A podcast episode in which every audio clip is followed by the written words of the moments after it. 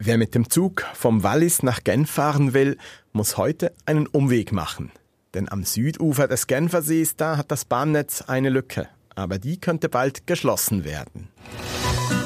Die Woche. È utopico pensare che È un cartello. Un giorno particolare per Im Tessin Genève, c'est important. und in der Romandie.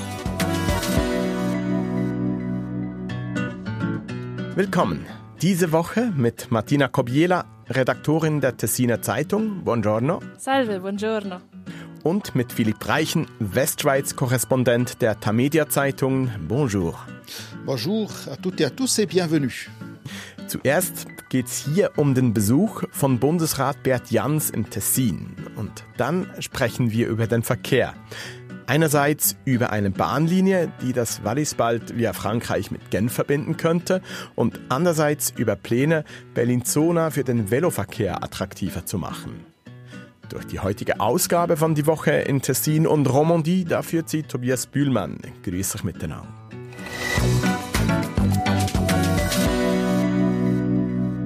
Viele der Asylsuchenden, die in die Schweiz kommen, reisen von Süden her ein über das Tessin. Der Druck auf den Kanton ist darum besonders hoch. Und hoch ist im Tessin auch die Unzufriedenheit mit dem Bund, der für das Asyldossier zuständig ist. Verantwortlich für den Bereich ist Bundesrat Bert Jans, der seit kurzem Chef ist vom Justiz- und Polizeidepartement. Am Dienstag hat er nun erstmals seit seinem Amtsantritt das Tessin besucht. Seinen Besuch in Chiasso an der Südgrenze der Schweiz hat Jans benutzt, um Neuigkeiten zu verkünden. Und zwar sollen die Asylverfahren für Menschen aus Nordafrika, konkret aus Algerien, Marokko und Tunesien, künftig in nur einem Tag behandelt werden. Jans sagte vor den Medien im Tessin klar, was das Ziel ist dieser Änderung. Wirkung dieser 24-Stunden-Verfahren ist in erster Linie präventiv. Das ist unsere Hoffnung, dass weniger Menschen in die Schweiz kommen und sich erhoffen, hier ein paar Monate sein zu können. Abschreckung ist also das Ziel. Martina Kobiela, wie ist der Besuch und die Ankündigung von Bert Jans im Tessin angekommen? Sehr gut, die Reaktionen fielen positiv aus, vor allem seitens der Gemeindepräsidenten der Ortschaften an der Landesgrenze, wo sich auch das Bundesasylzentrum befindet. So meinte Luca Pagani, der Sindaco, der Gemeindepräsident von Balerna, dass er es begrüße, dass eine Arbeitsgruppe gegründet worden sei, die sich um die Sicherheit in den umliegenden Gemeinden kümmern solle. Die RSI hat auch mit Bruno Arrigoni, dem Gemeindepräsidenten von Chiasso, gesprochen und ihn gefragt, wie er denn den Besuch des Bundesrats beurteile. Hier ist ein Ausschnitt der Sendung, in dem er auch erklärt, was er von dem 24-Stunden-Verfahren hält. Positivamente, ecco, soprattutto quest'idea di accelerare la procedura per eh, certi richiedenti provenienti da alcuni paesi che sappiamo non vi sono dei grossi problemi. No? Questo è sicuramente un segnale che va nella nostra direzione, quello di rafforzare la sicurezza e di isolare i casi problematici. Ja, der Sindaco von Chiasso sagt hier in der Sendung Il Quotidiano, dass er den Besuch des Bundesrats positiv beurteile, insbesondere die Idee, dass Verfahren für bestimmte Asylsuchende aus bestimmten Ländern, wo bekannt sei, dass es keine großen Probleme gebe, beschleunigt werden sollen. Und dies sei, so sagt er, sicherlich ein Signal, das in die gewünschte Richtung gehe, eben die Sicherheit zu stärken und problematische Fälle zu isolieren. Diese kürzeren Verfahren, die sollen ja in allen Bundesasylzentren, nicht nur im Tessin, eingeführt werden, sagt Jans. Hat er denn auch Maßnahmen angekündigt, die speziell dem Südkanton helfen sollen? Das hat er. Bundesrat Beat Jans hat während seines Besuchs im Tessin erklärt, dass bereits neue Maßnahmen zur Erhöhung der Sicherheit im Bundesasylzentrum eingeleitet wurden. Außerdem hat er auch gesagt, dass die Zahl der Vollzeitstellen für die Organisation und Begleitung von Beschäftigungsprogrammen und gemeinnütziger Arbeit im Bundesasylzentrum selbst erhöht wurde. Und das entspricht einer der Forderungen, die in der Region immer wieder laut wurden. Außerdem gibt es auch ein neues Pilotprojekt, das soll unbegleiteten Jugendlichen, die in der Schweiz um Asyl bitten, im Tessin bereits im kommenden Schuljahr eine Art Schulbesuch ermöglichen. Doch im Tessin wird vor allem die Anzahl der Asylsuchenden, die in den Unterkünften des Südtessiner Asylzentrums untergebracht werden, kritisiert. Derzeit werden im Tessin bei Bedarf maximal 600 Asylsuchende untergebracht und der Kanton hingegen hätte gerne eine Beschränkung auf maximal 350. Und hier hat Beat Jans überhaupt keine Versprechungen gemacht. Regierungsratspräsident Raffaele de Rosa hat im Anschluss an den Besuch des Bundesrats gemeint, dass er den Bund darum bitte, die besondere Situation und die Anstrengungen, die der Kanton Tessin in den letzten Jahren unternommen hat, zu berücksichtigen. Und so hat er das auch gegenüber der RSI erklärt. Noi chiediamo alla Confederazione di tener conto della situazione veramente molto particolare e degli sforzi che ha fatto in questi anni il nostro cantone, che si trova proprio sul flusso migratorio nord-sud, che è il flusso più importante sia nelle entrate comprensive anche delle entrate illegali che causano tutta una serie di problematiche legate anche alla sicurezza sul nostro territorio. In questo senso chiediamo alla Confederazione di guardarsi attorno e di trovare anche delle altre alternative nel resto della Svizzera. Er erklärt hier, dass der Kanton eben direkt an der Migrationsroute von Süd nach Nord liege. Das wirke sich sowohl auf die hohe Gesamtzahl der Einreisen als auch auf die illegalen Einreisen aus. Und letztere wiederum verursachten, so der Tessiner Regierungsrat, eine Serie von Problemen im Zusammenhang mit der Sicherheit im Kantonsgebiet. Und in diesem Sinne bittet Raffaele de Rosa die Eidgenossenschaft, Alternativen für die Unterbringung der Asylsuchenden in der übrigen Schweiz zu finden. Und Bundesrat Beat Jans hat während seines Besuchs zwar eingeräumt, dass sie durchaus diskutieren wollen, die Asylsuchenden an alternativen Standorten unterzubringen, um eben das Tessin zu entlasten. Aber ob etwas Konkretes passieren wird, steht noch offen. Also im Allgemeinen bleiben im Tessin auch nach dem Besuch des Bundesrats noch einige Fragen offen, insbesondere im Hinblick auf die Umsetzung von Maßnahmen zur Verbesserung der Situation im Mendrisiotto im, im Südtessin. Wenn wir jetzt noch kurz einen Schritt zurück machen und mal auf die heutige Situation blicken im Tessin, wie groß ist denn der Druck in Ihren Augen tatsächlich an der Grenze zu Italien? Das ist natürlich ein bisschen schwer zu sagen. Ganz genaue Zahlen habe ich momentan nicht, aber im Vergleich zum Sommer und Herbst des letzten Jahres ist es relativ ruhig und das hat zwei Gründe denn es ist Winter, das Mittelmeer ist zu gefährlich, um es momentan zu überqueren. Klar, es kommen trotzdem noch Leute über die Balkanroute, über Slowenien und Italien an die Schweizer Grenze, aber es ist eben weniger. Und was auch noch die ganze Situation in Chiasso etwas beruhigt, ist, dass eine provisorische Notschlafstelle am Bahnhof von Chiasso geschlossen wurde. Denn dort zwischen den Gleisen des Bahnhofs kamen ungefähr 240 Personen unter. Und das hat der Stadt Chiasso nie gepasst. Und die hat jetzt auch gesagt, nein, diese Notunterkunft muss geschlossen werden, auch bevor das neue Asylzentrum öffnet. Und spätestens wenn dann diese Eröffnung geschieht, wird das sicherlich auch wieder Thema sein hier bei uns in die Woche in Tessin und Romandie. Wer vom Wallis aus mit dem Zug nach Genf oder weiter nach Frankreich fahren will, der oder die muss heute einen großen Bogen fahren über den Arc Lemanic am nördlichen Genferseeufer entlang. Denn am Südufer vom Genfersee, da hat das Bahnnetz eine Lücke zwischen Saint-Gingolf an der Grenze vom Unterwallis nach Frankreich und Evian-les-Bains, ungefähr in der Mitte des Südufers vom Genfersee, da fehlt eine Bahnverbindung. Aber diese Lücke, die soll nun geschlossen werden. Der Walliser Große Rat hat einen Projektkredit gesprochen diese Woche und mit dem Geld soll ein Plan ausgearbeitet werden, wie eine durchgehende Bahnlinie am südlichen Genferseeufer gebaut werden könnte. Äh, Philipp Reichen, was genau führt das Walliser Parlament denn im Schilde? Ja, das Walliser Parlament und natürlich vor allem die Regierung haben erkannt, dass es sinnvoll wäre, eine gute direkte Zugsverbindung vom Wallis nach Evian und von da eben dann nach Genf zu haben. Genau diese Verbindung gab es nämlich schon einmal bis Mitte der 1990er Jahre hinein. Dann wurde sie aber aufgegeben. Zuletzt wurde sie sowieso nur noch für Gütertransporte, aber nicht mehr für Personenzüge verwendet.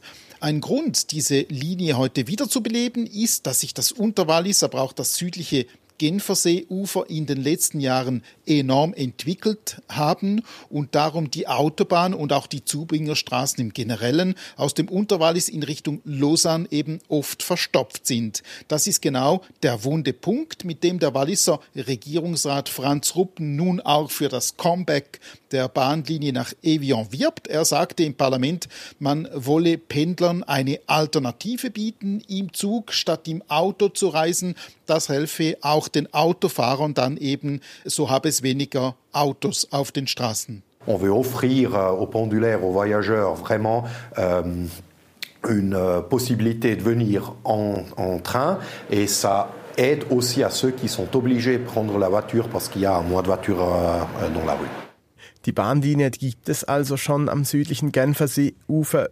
Wie groß ist denn der Aufwand, um diese wieder in Betrieb zu nehmen?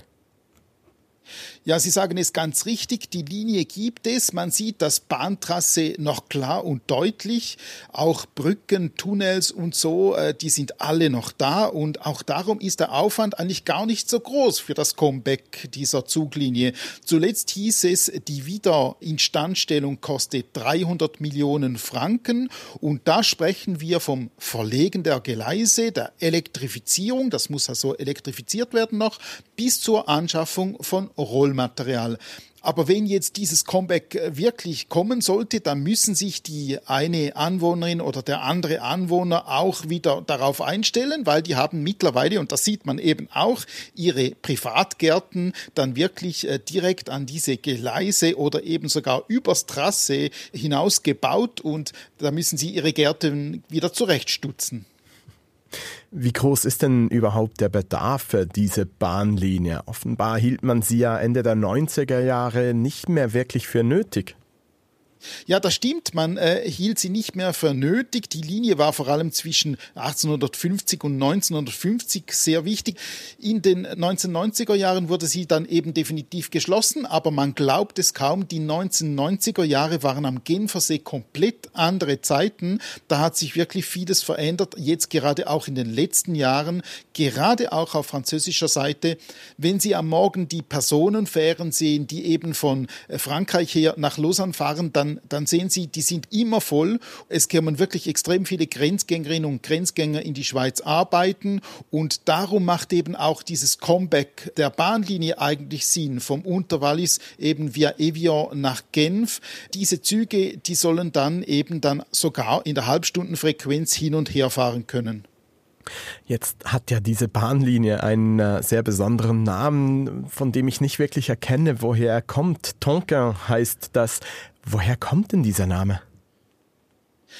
Ja, äh, jetzt wird es ein bisschen abenteuerlich. Tonkin, ja, das ist äh, korrekt. Oder eben Tonkin, wie ich auf Deutsch sagen würde. Das ist ein Übernahme. Die Konstrukteure, die einst diese Bahnlinie vom Unterwallis äh, nach Evian gebaut haben, die waren vor diesem Bau äh, in Asien beschäftigt. Sie bauten nämlich die Linie vom Süden Chinas in den Norden der französischen Kolonie äh, Indochina. Als sie dann eben aber am Genfersee sich durch den Untergrund bohrten und bauten und äh, sich durch diese Gesteinsschichten gruben, da hatten sie plötzlich das Gefühl, dass diese Geologie am Genfersee genau dieselbe ist, die sie eigentlich da in China gesehen haben. Und weil eben diese Bahnlinie in China Tonkin hieß, tauften sie die Linie am Genfersee genau gleich, nämlich Tonka. Und äh, der Zug, der da am südlichen Genferseeufer zirkulierte, hieß dann auch Tonkin Express. Ja, da haben Sie nicht zu viel versprochen mit abenteuerlich bei dieser Begründung. Philipp Reichen, wie lange soll es denn noch dauern, bis jetzt wieder Züge von Saint-Jean-Golf über Evian nach Genf fahren werden? Ja, im Wallis ist man da sehr zuversichtlich. Als Baubeginn wird bereits äh, die Jahre 2028 oder 2029 genannt und als Eröffnungsjahre sogar 2031, 32. Das ist ziemlich ambitioniert, wenn man bedenkt, dass es ja eigentlich ein transnationales Projekt ist, weil natürlich, ja, man muss es sogar sagen, hauptsächlich die französische Seite am Projekt beteiligt ist. Ja, und diese Bahnprojekte im Zusammenarbeit mit dem Ausland, die haben ja immer so ihre Tücken, wie man aus der Erfahrung in der Schweiz schon gut kennt. Aber wir werden sehen, wie bald das dann tatsächlich losgeht. Und wir bleiben gleich beim Thema Verkehr, aber wir wechseln das Verkehrsmittel und die Region. Im Tessiner Kantonshauptort Bellinzona soll nämlich die Veloinfrastruktur ausgebaut werden. Martina Kobiela, was planen die Gemeindepolitikerinnen von Bellinzona denn genau? Geplant ist bis 2040 insgesamt 30 Millionen Franken in das Velowegnetz der Kantonshauptstadt, finde ich, Stadt, nicht Ort, zu investieren. Im Rahmen des Piano della Mobilità Ciclistica, also des Radverkehrsplans sozusagen, sollen insgesamt 67 verschiedene Maßnahmen ergriffen werden, darunter vier neue Passerellen, 24 neue Radwege, Straßenabschnitte mit Velostreifen am Rand, und Straßen, wo Velofahrerinnen und Fahrer Vorfahrt haben. Aber eingezählt in diese 67 Maßnahmen sind auch Projekte wie die Errichtung von neuen 30er-Zonen, die ja nicht wirklich nur den Velofahrerinnen und Fahrern zugutekommen. Trotzdem handelt es sich um einen ehrgeizigen Plan, findet der Verantwortliche für das städtische Verkehrsamt, Stadtrat Simone Giannini.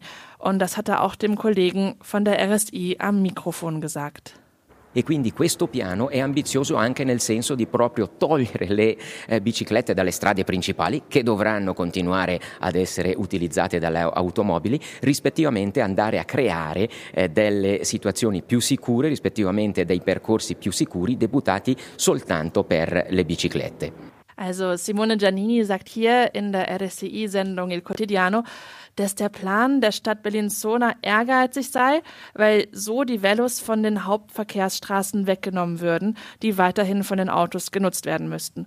Und dort, wo nicht sichere Velowege geschaffen werden könnten, würden die Straßen für Velofahrer zumindest sicherer gemacht werden. Außerdem hat Simone Giannini bei der Medienkonferenz zur Vorstellung des neuen Mobilitätsplans auch noch gesagt, dass in der Schweiz erst wenige Städte über ein solches Dokument wie den Piano della Mobilità Ciclistica verfügten. Also ein Dokument, sagte er, das nicht nur eine Aufzählung verschiedener Maßnahmen enthalte, sondern eine klare Vision formuliere. Und zwar die Zahl der regelmäßig Velofahrenden in Bellinzona bis 2040 zu verdoppeln. Wenn wir auf die Situation heute schauen, wie viel Platz haben denn aktuell Velofahrerinnen und Velofahrer in Bellinzona? Ja, da muss man immer vergleichen, finde ich. In Bellinzona ist man mit dem Velo weit besser und vor allem sicherer unterwegs als in den anderen Tessiner Städten Locarno und vor allem Lugano. Und dementsprechend wird das Velo in Bellinzona auch mehr genutzt als in den anderen Tessiner Städten. Das liegt auch daran, dass die Stadt in den letzten Jahrzehnten bereits viel in die langsame Mobilität investiert hat. Angefangen hat diese Entwicklung vielleicht damit, dass die Altstadt von Bellinzona graduell zu einer Auto- und später auch zu einer stadtbusfreien Zone gemacht wurde. Aber frei von kritischen Punkten ist auch Bellinzona nicht. Größtes Manko ist wahrscheinlich, dass die Autos auf der Hauptverkehrsachse in der flachen Ebene fahren, man mit dem Velo aber immer wieder gezwungen ist, Umwege am Fuße des Hangs mit Steigungen zu bewältigen, wenn man nicht mitten im dichten Straßenverkehr fahren will. Nun waren Sie ja selber auch oft unterwegs mit dem Velo in Bellinzona, Martina Kobiela. Wie wichtig ist denn das Velo als Verkehrsmittel dort? Es wird immer wichtiger, aber im Großen und Ganzen fahren die meisten Leute eben doch noch eher mit dem Auto, gehen zu Fuß, denn auch wenn Bellinzona eine Stadt ist, so groß ist sie eben auch wieder nicht. Und mit dem ÖV eben auch. Also Bellinzona kann ganz klar nicht mit der Entwicklung in vielen Deutschschweizer Städten wie Bern zum Beispiel mithalten. Aber ja, es gibt relativ sichere Optionen, um zur Arbeit, zum Einkaufen oder in die Schule zu fahren.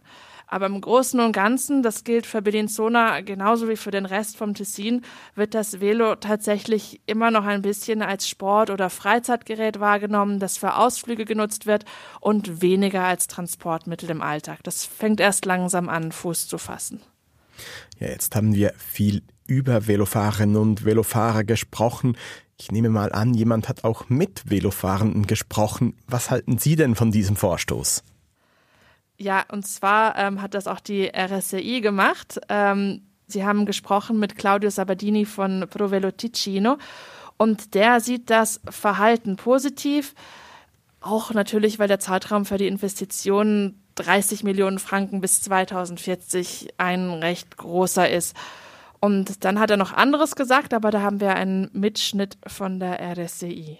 Dovrebbero essere delle misure che vanno nella direzione di ridistribuire gli spazi stradali e non con questa mentalità un po' vecchia di dire questa, questo è lo spazio delle strade, il resto ve lo condividete tra ciclisti e pedoni, mettendo poi in conflitto gli utenti più deboli. Ja, Sabadini sagt hier, dass Maßnahmen ergriffen werden sollten, die in die Richtung gehen, den Straßenraum neu zu verteilen. Er kritisiert eben diese etwas altmodische Mentalität zu sagen, das da ist der Raum für die Autos und den Rest müssen sich die Velofahrerinnen und Fahrer mit den Fußgängern teilen. Dadurch würde ein Konflikt zwischen den schwächsten Verkehrsteilnehmern geschaffen, sagt Sabadini hier. Und das ist nicht nur in Bellinzona manchmal der Fall, sondern zum Beispiel auch in Locarno. Dort wurde vor nicht allzu langer Zeit die Via Luini, eine der Hauptachsen durch die Stadt, saniert. Zwar wurde dem langsamen Verkehr dabei mehr Platz auf einem abgetrennten Streifen gegeben, doch jetzt müssen sich Passanten und Velofahrerinnen und Fahrer den Platz teilen. Und das führt immer wieder zu Konflikten und auch brenzligen Situationen. Ja, so viel zur Velopolitik im Tessin. Vielen Dank, Martina Kobiela. Und zum Schluss, da blicken wir noch nach Genf ins Eisstadion. Dort spielt der Hockeyclub Genf Servet und der hat ein eindrückliches Maskottchen, ein Weißkopfseeadler. Seit über 20 Jahren dreht das Tier vor jedem Spiel im Stadion eine Runde über das Eisfeld. Der Adler, der gehört unterdessen untrennbar zum Genfer Eishockey Club. Und unter den Fans, da gibt es teilweise auch ein Aberglauben, wie es hier in einer Dokumentation über das Maskottchen heißt. Cet aigle, devenu déjà un mythe pour certains supporters genevois, est même affublé d'une superstition. Lorsqu'ils veulent bien, Genève Servette gagnerait, et lorsqu'ils veulent mal, Genève Servette perdrait. Ja, wenn der Adler gut fliegt, dann gewinnen die Genfer also. Und der Adler, der muss tatsächlich gut geflogen sein an diesem Dienstag, denn Genf Servet hat an diesem Abend die Champions Hockey League gewonnen mit 3 zu 2 gegen den schwedischen Club Skellefteå. Die Genfer, die sind die erste Schweizer Mannschaft, die die Champions Hockey League gewonnen haben, seit das Format neu gestartet wurde. Philipp Reichen, ich nehme mal an, die Stimmung, die muss bombastisch gewesen sein im Stadion. Ja, die Stimmung war bombastisch und zwar in und außerhalb des Stadions. Drinnen war die Eishalle natürlich knallvoll und draußen gab es eine Fanzone, die ebenfalls bis auf den letzten Platz besetzt war, obwohl Genf diese Woche seine Sportferienwoche hatte. Die Fans sahen ihren Eishockey-Adler buchstäblich in schwindelerregende Höhen entfliegen und darum war natürlich auf dem Eis auch äh, die Freude sehr, sehr groß. Am Ende gab es Zigarren und Bier für die Spieler. Ein Spieler schilderte dem Lokalfernsehsender Le Mans Bleu, was er so erlebt hat und äh, was er so äh, fühlt. Und er sagte, er habe schon Gänsehaut gehabt, als er aufs Eis fuhr. Das blieb dann eben das ganze Match über so. Die Fans hätten nicht aufgehört, sie anzufeuern und das habe geholfen. Das sei ein historischer Sieg. Die Freude in Genf sei groß und natürlich auch beim Team. Aber hören wir uns doch jetzt selbst an, was äh, der Spieler gesagt hat. Honnêtement, déjà quand on est rentré sur la glace, j'avais les frissons. C'était pendant tout le match, ils n'ont pas arrêté de crier. Dès qu'il y avait une bonne charge, un bon block shot, un shoot sur le but, ça hurlait. Et ouais, bah forcément, c'est dans ces moments-là, ça aide. Hein. Donc euh, non, juste euh, content de faire partie de ce club et c'est une victoire historique, donc c'est génial. Ja, und man hört aus diesen Worten auch heraus, wer die Champions League gewinnen will, der braucht nicht nur selbst ein gutes Team, sondern eben auch sehr, sehr viele enthusiastische Fans. Ja, ich selber bin ja nicht so der Hockey-Matchgänger, aber wenn ich diesen Ton höre, dann muss ich sagen, wäre ich selber gerne dabei gewesen. Wie wurde denn der Sieg Servets insgesamt aufgenommen? Ja, in Genf mit einem großen Fest natürlich. Aber über Genf hinaus haben Eishockey-Fans dieses kapitale Spiel vielleicht auch mitverfolgt. Aber ja äh, nicht wirklich mitgefeiert. Es ist halt schon so, dass man schon in Lausanne, dem Nachbarn am anderen Ende des Sees, solche Triumphe nicht wirklich äh, gönnen mag, schon gar nicht öffentlich. Ich habe dann zwar meine Bürokollegen durchaus sprechen gehört, also die haben jede Szene gesehen und auch genau analysiert, aber so richtig freuen wollte man sich dann eben nicht. Äh, man hat seine eigenen Ambitionen hier in Lausanne und auch natürlich äh, im Eishockey-Club. Man sieht den den HC Servet Genf eher als Konkurrenten, aber ich denke, äh, zwischen Zürich und Basel im Fußball ist das ja nicht anders. Ja, und Gänsehaut, das war jetzt auch schon das Thema eben im Gespräch. Und die gab es ja auch nochmal zum Schluss zur Siegerehrung, Philipp Reichen. Oh ja, die gab es äh, auch nochmals zur Siegerehrung, weil Noah Roth, das ist ein äh, Eishockeyspieler von Servet Genf, der hat sich eine Woche vor dem großen Champions League Finale verletzt. Das ist natürlich der dümmstmögliche Moment für eine Verletzung. Er musste ins Spital und sagte seinen Kollegen noch im Spitalauto, sie sollen diesen Henkelpott gewinnen. Das gelang dann auch und prompt stand dann eben dieser Noah Roth nach dem Finale mit dem Arm in der Schlinge wieder auf dem Eis und ließ sich natürlich die wohlverdiente Goldmedaille umhängen. Mit diesem Blick auf ein Stück Schweizer Eishockey-Geschichte, da endet die heutige Ausgabe von Die Woche in Tessin und Romandie, der Wochenrückblick über die Sprachgrenzen hinweg. Diese Woche mit Martina Kobiela, Redaktorin der Tessiner Zeitung. Grazie e arrivederci. Und mit Philipp Reichen, Westschweiz-Korrespondent der Tamedia Zeitungen. Au revoir, à bientôt. Mein Name ist Tobias Bühlmann und diese Sendung, die gibt's wieder in einer Woche zur gleichen Zeit und die ganze Sendung zum Nachhören, die gibt's unter srf.ch-audio oder bei allen gängigen Podcast-Plattformen.